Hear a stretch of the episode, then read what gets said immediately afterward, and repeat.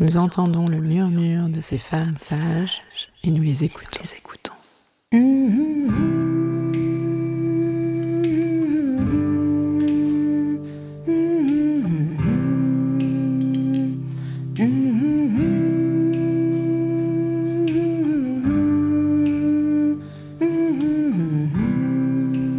Elles sont gynécologues, sages-femmes, ostéopathes, psychologues, historiennes, toutes œuvrent à leur façon en faveur d'une prise en charge globale de la santé des femmes.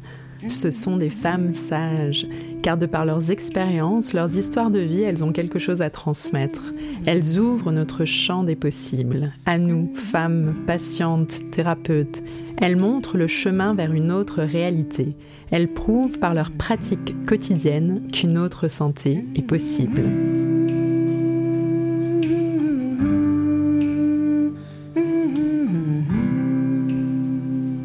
Petite maison colorée et chaleureuse nichée à côté de la maternité de la Fontaine à Saint-Denis en banlieue parisienne. Inaugurée en 2016, la Maison des Femmes est un lieu d'écoute et de soutien pour les femmes victimes de violences. Pour en parler, j'accueille le docteur Rada Atem, gynécologue et responsable de la Maison des Femmes. Bonjour. Bonjour. Avant d'entrer dans le détail de la prise en charge, est-ce que vous pourriez nous raconter comment est née cette idée de Maison des Femmes? C'est une idée toute simple qui a prévalu à la construction de ce lieu. C'est en fait euh, le besoin dans un, dans un service de gynécologie obstétrique d'un espace où les femmes peuvent aborder des sujets qui sont liés aux soins, mais pas aux soins traditionnels comme euh, par exemple euh, le fait d'être enceinte, le fait euh, d'être infertile, le fait d'avoir un cancer du sein ou un fibrome, qui sont des pathologies que les gynécologues et les sages-femmes prennent régulièrement en charge, mais le fait de pouvoir dire je, je, subis des violences ou bien des choses me rendent vulnérable et qui sont en lien avec ma condition de femme et j'ai besoin d'un espace pour en parler, ça affecte ma santé. Euh, donc dans ces cas-là, il y avait bien sûr le planning familial pour, pour ça, puisqu'au planning familial, il est supposé y avoir des conseillers conjugales, des psychologues et des médecins. Euh, nous avions un planning familial euh, très petit, très mal situé. Donc à partir de l'idée de le délocaliser, est, est, née cette envie d'élargir ses missions. Et alors dans ce lieu qui à l'époque est inédit en France, hein, et c'est un accompagnement global qui est vraiment au cœur de la prise en charge. Oui, mais ça encore, c'est une idée de médecin. Euh, l'accompagnement global, la prise en charge holistique, les parcours de soins se sont euh, multipliés ces dernières années pour différentes thématiques, que ce soit la prise en charge de l'obésité ou le cancer du sein. Euh, on ne conçoit plus de, tout gérer en, tête à tête avec la patiente. Si je puis dire, nous avons parfaitement compris que les besoins étaient multiples, un besoin en soutien psychologique, un besoin social, un besoin euh, psychocorporel. Et pour ce qui concerne la violence, il s'y rajoute des besoins juridiques euh, et judiciaires. Donc euh, on est parti d'un parcours de soins standard qu'on a voulu le plus complet possible et on a rajouté des éléments qu'on voit plus rarement dans les hôpitaux, même si aujourd'hui le fait de pouvoir déposer plainte à l'hôpital devient une tendance validée. Mhm. Et alors, vous mentionniez effectivement l'existence au départ de, du planning familial et vous avez donc développé plusieurs unités de soins. Est-ce que vous pouvez nous en parler un peu plus? Bien sûr, donc l'idée c'est d'offrir toute la prise en charge dont je vous parlais. Et le planning familial, dans sa version euh, large, euh, prend en charge normalement toutes ces missions. Mais on a voulu identifier trois parcours pour que les patientes comprennent ce qu'elles pouvaient euh, recevoir comme prise en charge ici. Donc il y a le premier parcours qui est planning familial au sens où, l'entendent la majorité des gens, c'est-à-dire contraception, contraception d'urgence, avortement, dépistage des maladies sexuellement transmissibles, mais aussi accueil inconditionnel de mineurs et d'adolescents pour des soins, des soins gratuits, des soins anonymes. Ça, c'est très important. Et euh, aussi aller vers ces jeunes en organisant des séances d'éducation à la santé affective et sexuelle dans les lycées et les collèges. Donc ça, c'est une mission très planning. L'autre, l'autre parcours, c'est les mutilations. Et là, ça part d'une consultation avec un chirurgien pour évaluer la réalité de l'excision. Parfois, des femmes ne savent pas qu'elles sont excisées, ou se posent des questions, ou pensent qu'elles le sont et elles ne le sont pas. Donc, il faut d'abord une évaluation anatomique. C'est pour ça que notre parcours commence par une rencontre avec le chirurgien. Et ensuite, en fonction de, des besoins de cette femme, elle aura un psychologue, le sexologue, euh, le groupe de parole, les ateliers, etc. Et le troisième parcours, ce sont les violences. Donc, bien sûr, les violences conjugales, mais aussi les violences sexuelles.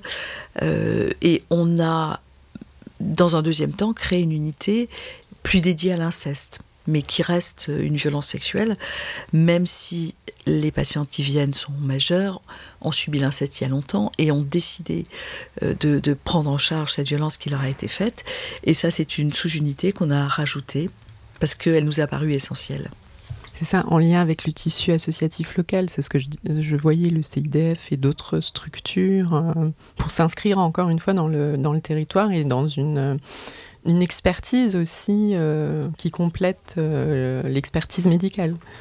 Bien sûr, puisque nous n'avons pas vocation à, euh, à tout régler. Nous avons vocation à faciliter le parcours des patientes et à leur offrir dans un même lieu, dans une équipe qui partage des mêmes valeurs, une prise en charge la plus complète possible, mais en s'appuyant aussi sur d'autres associations pour euh, l'accès à la justice, l'accès au droit, l'accès à l'hébergement, et puis aussi parce que les femmes peuvent avoir besoin d'aller dans des associations où on leur offre aussi des activités euh, collaboratives euh, que nous ne pouvons pas offrir de manière massive ici. Néanmoins, vous, il y a des, je crois savoir qu'il y a des, il y a des groupes de parole et puis il y a aussi des, soins corporels en fait, hein, puisque pour le coup, dans le cadre des violences, la, notion du corps est, est, importante. Oui, la notion de, prise en charge corporelle est, fondamentale, euh, autant que la parole. Donc on a des groupes de parole, on en a quatre, un pour les mutilations sexuelles, un pour les violences conjugales, un pour les violences sexuelles et un plus spécifique pour l'inceste, qui est un groupe relativement fermé, c'est-à-dire que les femmes s'engagent, euh, évidemment c'est un engagement tout à fait euh, euh, informel, à venir tous les mois, parce que tous les mois il y a une thématique et qu'on on essaie de travailler avec un groupe qui se retrouve pour ne pas avoir tout le temps des, nouvelles femmes qui ne seraient pas au même niveau d'échange que les autres. Donc ça, c'est un groupe spécifique. On a une prise en charge plus corporelle avec de l'ostéopathie, euh, de la kiné plus centrée sur le périnée et sur le périnée agressé, euh, de la psychomotricité, du, shiatsu. Ça, c'est aussi parce qu'on nous a fait des propositions qui nous ont semblé intéressantes et qu'on a souhaité implémenter dans, notre parcours. Et puis on a des ateliers qui font aussi appel au corporel, comme la, danse, euh, comme le théâtre, comme le karaté. Euh, et puis un atelier d'alphabétisation et un atelier plus, plus artistique autour de, la réalisation de, photos, de bijoux, de dessins, qui met en valeur euh, les femmes et notamment leur euh, évolution, puisque c'est un atelier où elles sont photographiées à intervalles réguliers pour qu'elles puissent elles-mêmes apprécier leur changement radical de look. Ah oui, effectivement, en vous entendant, c'est une offre qui est, qui est très riche. Et euh, en termes d'équipe, pour avoir une idée de, des professionnels justement qui, euh, qui cohabitent ici et qui soutiennent euh, les femmes, ça fait, ça fait combien de personnes et combien de femmes sont accompagnées? L'équipe aujourd'hui, au sens large, comprend une soixantaine de personnes. Mais certains viennent une fois par mois, d'autres une fois par semaine. voilà, le noyau dur de quasi permanent, c'est 15 personnes. Et euh, pour avoir des chiffres, euh, ce que je peux vous dire, c'est que 50 à 80 femmes sont accueillies chaque jour pour des consultations, pour des groupes de parole, pour un accueil sans rendez-vous, histoire de simplement euh, débroussailler leur histoire et comprendre quels sont leurs besoins, l'urgence de ces besoins, l'urgence d'une mise à l'abri ou pas, et avec quel professionnel on va leur donner un rendez-vous ferme c'est-à-dire une heure pour, euh, pour comprendre. Et nous avons dû réaliser environ 12 000 consultations euh, l'année 2019. Donc ça, c'est vrai qu'il y a énormément de passages. Certaines femmes viennent trois fois, d'autres viennent 40 fois par an. Euh, tout dépend du parcours dans lequel elles sont. Et, alors, qu'est-ce que vous identifiez comme besoin actuellement? Et quelle perspective de, pérennisation, si on peut le, poser comme ça? Pour nous, les, besoins sont, évidemment financiers, puisqu'il faut, payer les salaires des gens qui interviennent. C'est ça le, plus gros morceau de, de, notre activité. Nous avons besoin de nous agrandir, mais ça, c'est pratiquement fait puisque nous avons l'argent, nous avons les plans et nous attendons le permis de construire qui devrait arriver incessamment sous peu. Donc c'est un de nos projets phares 2020 et nous y tenons beaucoup parce que la qualité de notre prise en charge est pour le moment limitée par euh, le manque d'espace. Ensuite, ce sera, si je peux me, si je peux poser la question, ce sera au même endroit Oui, oui, on double, ah, on double la surface mhm. sur site, ce qui nous permettra d'offrir quelques ateliers supplémentaires et puis euh, peut-être plus de prise en charge euh, au niveau du psychotraumatisme, puisque c'est quand même euh, la prise en charge essentielle dans, dans, les violences. Et aujourd'hui, on est, on est très très limité. Les besoins plus, plus, lointains, je dirais, d'abord nous, c'est de, de pouvoir pérenniser notre financement par le soutien du ministère de la Santé. nous sommes d'abord et avant tout un lieu de soins, et il est évident que si on veut être pérennisé au même titre qu'un hôpital, euh, il faut que le ministère de la Santé valide une ligne budgétaire qui nous soit dédiée, et qui soit dédiée pour toutes les structures qui envisageraient de faire la même chose. On a une promesse formelle qui est l'engagement numéro 11 euh, des recommandations du Grenelle, où c'est inscrit euh, en toutes lettres que l'État financera des maisons des femmes laïques, mais il n'y a pas encore de, modalités, ni de chiffres, ni de, montants euh, pour cet accompagnement. Donc on attend beaucoup, on espère que cette année des précisions seront apportées. Et l'étape encore ultérieure, ça sera bien sûr d'accompagner toutes ces structures euh, qui sont en train d'essayer de se dupliquer sur le territoire et qui nous ont sollicité pour qu'on leur apporte notre savoir-faire et, qu'elles bénéficient de, nos erreurs et de nos euh, de, toutes les de tous les ajustements qu'on a pu faire au, fur et à mesure de ces quatre dernières années. Et alors, euh, j'ai vu aussi qu'il y a une euh, que vous faites de la formation pour euh, pour les professionnels. Alors, je ne sais pas si c'est uniquement les professionnels de santé ou est-ce que c'est plus large. Qu'est-ce que vous proposez comme comme programme dans le cadre de ces formations? On a effectivement de la formation parce que ça, c'est quelque chose qu'on a souhaité mettre en place d'emblée, parce qu'il nous semblait qu'une de nos missions, outre l'accueil euh, des victimes, était de sensibiliser euh, notamment les professionnels de santé, qui sont nos, premiers partenaires. Et très rapidement, nous avons ouvert ces deux jours de formation qui ont lieu en janvier et en juin à tout le monde, c'est-à-dire n'importe quelle personne qui a envie d'en savoir un peu plus sur la violence euh, est invitée à venir passer deux jours avec nous. Et pendant cette formation, ce sont des intervenants de la médecine des femmes qui parlent de de ce qu'ils y font et, qui parlent des, sujets de manière un petit peu plus en profondeur, donc que ce soit les violences en général, les violences sexuelles, les violences pendant la grossesse, le psychotraumatisme, euh, à quoi sert un avocat dans une maison des femmes, à quoi sert un policier, voilà, tous ces sujets-là qui euh, sont apparus très rapidement euh, par le, par le public, ce qui fait que notre formation ne désemplit pas. On a 70 personnes à chaque session. On n'en prend pas plus parce que la salle ne le permettrait pas. Et que beaucoup de gens repartent avec le, le sentiment qu'ils pourraient si, avec un petit peu d'énergie, d'argent, tout ça, euh, éventuellement reproduire quelque chose d'équivalent dans leur territoire. Et pour nous, c'est, un grand plaisir. On est aussi extrêmement sollicité pour euh, aller ben, à la rencontre d'étudiants en médecine, euh, d'élèves sages-femmes, de collèges de sages-femmes, de d'hôpitaux par exemple qui organisent une soirée pour l'ensemble des professionnels pour les sensibiliser. Donc ça, ça fait partie aussi des formations externes. Et de temps en temps, il y a des équipes euh, euh, dans des associations qui nous demandent de venir animer une journée entière euh, pour leurs adhérents.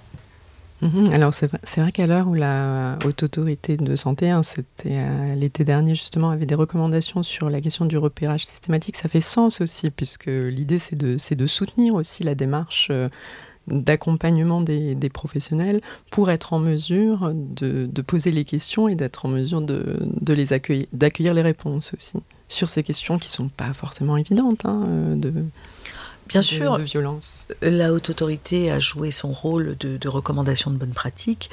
Euh, ce sont évidemment pas des lois. Si vous n'obéissez pas, vous ne risquez rien, euh, si ce n'est le sentiment de ne pas avoir bien fait votre job.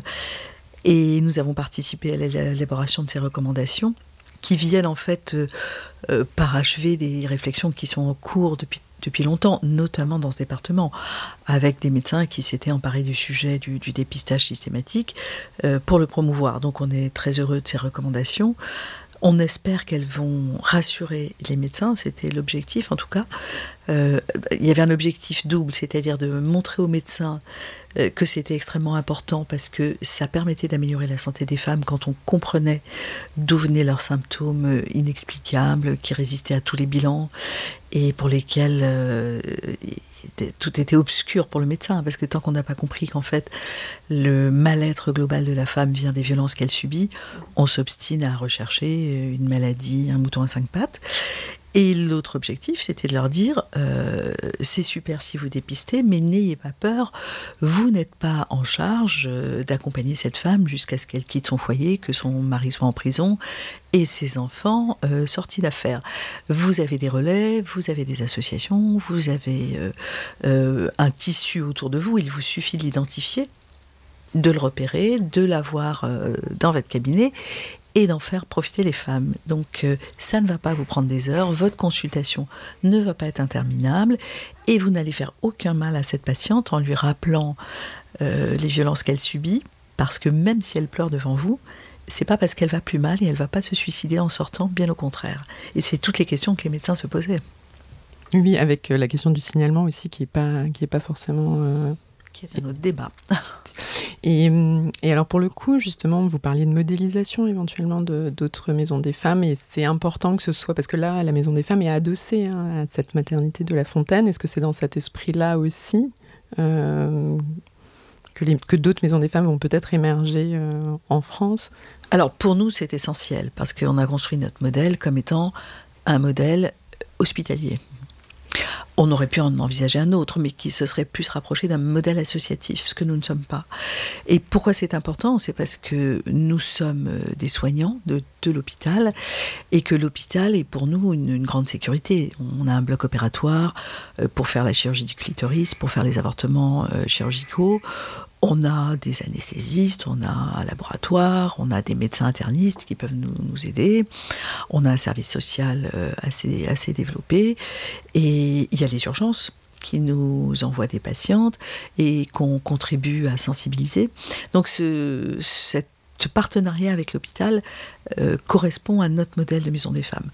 Après, il y a d'autres modèles. Il y a des gens qui ont ouvert des maisons des femmes, qui les ont appelées maisons des femmes, mais qui euh, ne sont pas du tout comme nous, qui sont des associations de sages-femmes ou de psychologues, qui veulent accompagner les femmes dans la parentalité, qui prennent en charge évidemment, puisqu'elles le dépistent, les violences, mais qui n'ont pas cet appui hospitalier. Très bien. Est-ce que vous souhaitez aborder d'autres euh, thématiques? N'aurait pas ou d'autres points qui vous paraissent importants bah, le, fait de travailler cette question des violences a évidemment fait émerger beaucoup de sujets de, réflexion.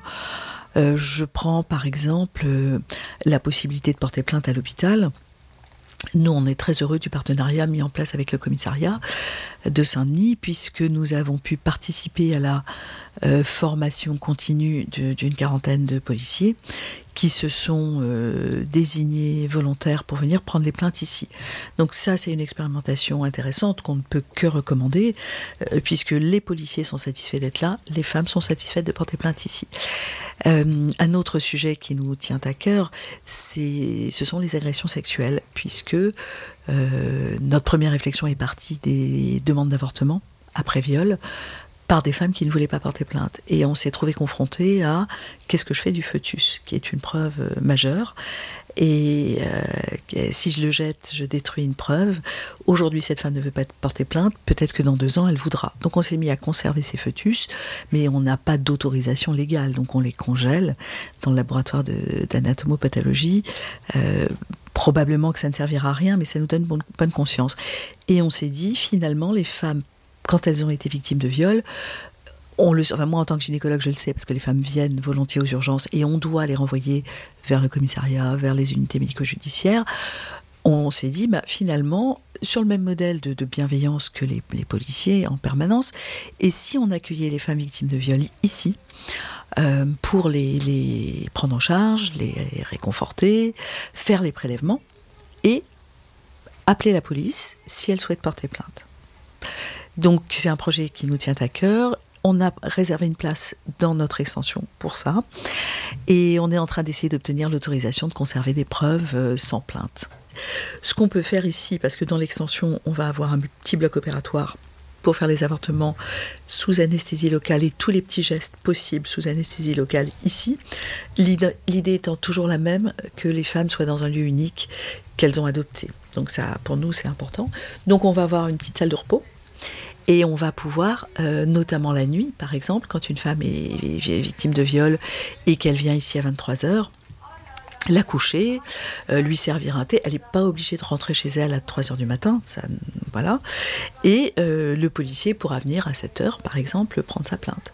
Donc ça, ça nous paraît une offre intéressante. On l'a testé auprès de policiers, auprès de magistrats ça leur plaît. Euh, on espère avoir cette autorisation parce que pour nous, c'est une expérimentation euh, utile.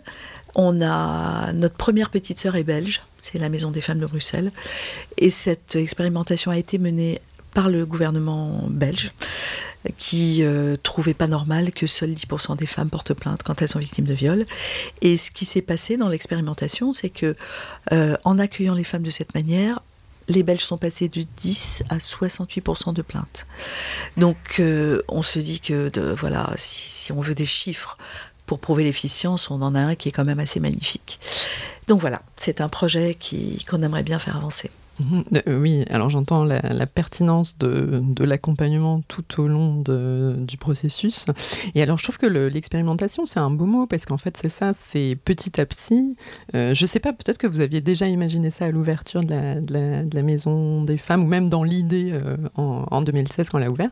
Mais ce qui est intéressant d'entendre, c'est que c'est vraiment au fil du temps, de l'expérience qu'on voilà, qu'on affine et qu'on voit qu'on ouvre le champ des possibles aussi. Mais c'est tout, l'intérêt de, fonctionner comme ça, c'est-à-dire euh, ce que j'appelle moi le modèle essai-erreur. Quand on a commencé, on avait une certaine idée, mais, tout ça était encore abstrait parce que ça n'avait pas été fait et qu'on ne pouvait pas s'appuyer sur un modèle existant pour dire oui, oui, je veux faire comme ça. Et euh, au fur et à mesure, il y a des modèles de prise en charge qu'on a abandonnés parce qu'on s'est aperçu que sur le papier, c'était très très bien, mais qu'au quotidien, ça ne fonctionnait pas bien. Donc, on a progressivement changé beaucoup de choses. Et c'est pour ça que c'est intéressant quand les collègues viennent nous voir, on leur dit, bah, on va vous, expliquer pourquoi on fait comme ça aujourd'hui et pas comme ci. Et on a même écrit un petit manuel, euh, manuel qualité qu'on appelle, comme ça, dans notre jargon qui explique les différentes prises en charge et le pourquoi du comment. Et, c'est sûr que démarrer une maison des femmes en ayant ce manuel et en étant éventuellement venu nous rencontrer peut faire gagner beaucoup de temps et d'efficacité aux autres équipes. Donc on est tout à fait prêt à partager. En tout cas, c'est un, modèle, euh, une aventure, je dirais, qui est, qui est vraiment très inspirante. Ça, ça, pour une aventure, c'est une sacrée aventure qui, pareil, euh, que je n'avais absolument pas imaginé que ça prendrait ni cette euh, dimension, euh, ni cette importance, très clairement. Et, c'est l'idée aussi de, s'entourer, c'est ça? Ce que vous, ça, ça, me fait penser à ce que vous disiez un peu plus tôt, c'est-à-dire de ne pas se sentir seul en tant que professionnel. C'est ce que j'entends à tous les niveaux. Mais c'est invivable seul. On, on, ne peut pas. Enfin, ce qui fonctionne aussi, c'est qu'on s'est progressivement coopté on a pu faire des recrutements qui ne fonctionnaient pas. Et il a fallu se séparer de certaines personnes parce que justement, euh, soit elles n'étaient pas familières du fonctionnement hospitalier, soit elles avaient un mode de fonctionnement trop associatif et ça ne collait pas. Donc le fait de se coopter, d'avoir des valeurs partagées, ça, ça nous a paru essentiel. La première chose qu'on fait quand on recrute quelqu'un, c'est qu'on lui fait signer la charte de comment on bosse ici. Et euh, le fait d'avoir plein de professionnels différents, euh, bah, ça rend notre prise en charge très riche. Et nous, ça nous donne des, soutiens parce qu'on peut s'appuyer les uns sur les autres, on peut partager, échanger nos questionnements. Euh, un tel collègue aura peut-être une idée qu'on n'a pas eue, et donc de pouvoir discuter des dossiers dans le secret médical. Hein. On est dans un hôpital, donc on respecte le secret médical, mais on le partage, parce qu'on ne peut pas avoir de prise en charge holistique sans partager. Et nous sommes tous garants de ce secret médical commun. Alors, en vous entendant, c'est vrai, et puis en voyant le lieu, hein, c'est vraiment un lieu qui est, chaleureux, qui est englobant. Enfin, en tout cas, c'est vraiment l'impression que ça donne. Et en même temps, je me dis, les cas que vous recevez doivent pas être simples euh, tous les jours. Et c'est comment aussi être en mesure de pouvoir, en tant que professionnel de santé, ça me paraît essentiel de bénéficier du soutien de l'équipe, mais aussi de pouvoir déposer peut-être des choses qui sont, voilà, qui sont lourdes et qui sont, qui sont violentes dans un quotidien de travail. Tout à fait. Il y a donc ce, partage informel. Euh, il y a aussi chaque unité a un, un responsable d'unité qui est donc le, senior, enfin la personne en charge de la coordination. Et donc les professionnels d'une même unité peuvent aussi débattre avec ce, responsable pour euh, parler de leurs difficultés, de l'impact que ça a sur, sur eux. Et puis une fois par mois, nous avons une supervision avec deux psychologues euh, pour toute l'équipe. Donc on, est, on est très vigilant à ça. Ça ne veut pas dire qu'il ne peut pas y avoir des moments de pré-burnout ou de découragement, et qu'on essaie aussi d'être vigilants les uns aux autres. Et puis on, deux fois par an, on ferme euh, la maison une, après-midi ou petite journée pour on assure que les urgences tôt le matin et on se réunit dans un lieu euh, agréable, chaleureux, euh, autour de Paris, où on travaille sur nos, process. Et puis le soir, on fait la fête. Et puis voilà, c'est aussi important d'avoir une, une vraie dynamique d'équipe. Hmm. C'est vraiment c'est une maison qu'on voit de loin. Euh, on la repère euh, avec les couleurs et puis qui semble ouverte quelque part. Hein. C'était un peu aussi cet objectif au départ que voilà que ça accueille toutes les femmes et que ce soit un, espace accessible. Parce qu'il y, y, a des femmes, j'imagine, alors qui sont envoyées, peut-être d'autres qui viennent euh, d'elles-mêmes. Hmm. Oui, c'est pour ça qu'on a. En fait, moi, j'avais pas imaginé que ça serait euh, trop petit très vite, mais c'est pour plein de raisons. La première, c'est que comme euh, ça manquait quand même dans le paysage, très rapidement, les femmes suite à des lectures, à des, des, podcasts, des, des, interviews, ont découvert notre, notre lieu. Les professionnels autour bah, c'est une aubaine. C'est-à-dire que euh, si vous êtes généraliste et que vous, avez dépisté, parce que vous avez bien fait votre travail, bah, le plus simple, c'est de dire, mais allez à la maison des femmes, il y a tout ce qu'il faut pour vous. Donc on a très rapidement été submergés. Après, il y a un autre écueil qui est aussi de ne pas générer un espoir inapproprié. C'est-à-dire qu'il y a des professionnels qui nous envoient des choses qui ne sont pas pour nous, des, des problèmes d'hébergement, des problèmes purement juridiques. On n'est pas là pour ça. On n'est pas non plus là pour aider les migrants à avoir des papiers. C'est, n'est pas notre mission. Donc euh, il y a quelque chose d'un petit peu délicat à trier, c'est pas un joli mot, mais si on prenait tout, on, serait rapidement submergé, euh, épuisé et inefficace pour les patients qui relèveraient vraiment de notre prise en charge. Donc ça, c'est aussi un point de vigilance important que l'équipe managériale euh, se doit d'avoir et qui nous occupe beaucoup. Un autre point? Euh, un dernier point peut-être, mhm. j'aimerais que les consultations de psychologues euh, soient prises en charge par la sécurité sociale. Ça me faciliterait la vie. Ou par les mutuelles, après tout. Après tout. Merci infiniment. Les Femmes Sages est une émission réalisée par Mathieu Cisviller sur une musique originale de Noufissa Kabou et Emmanuel Simula. Tous les épisodes sont disponibles sur Spotify, Deezer et toutes les bonnes applications de podcast. Retrouvez-nous chaque mois pour un nouvel épisode et en attendant, prenez soin de vous.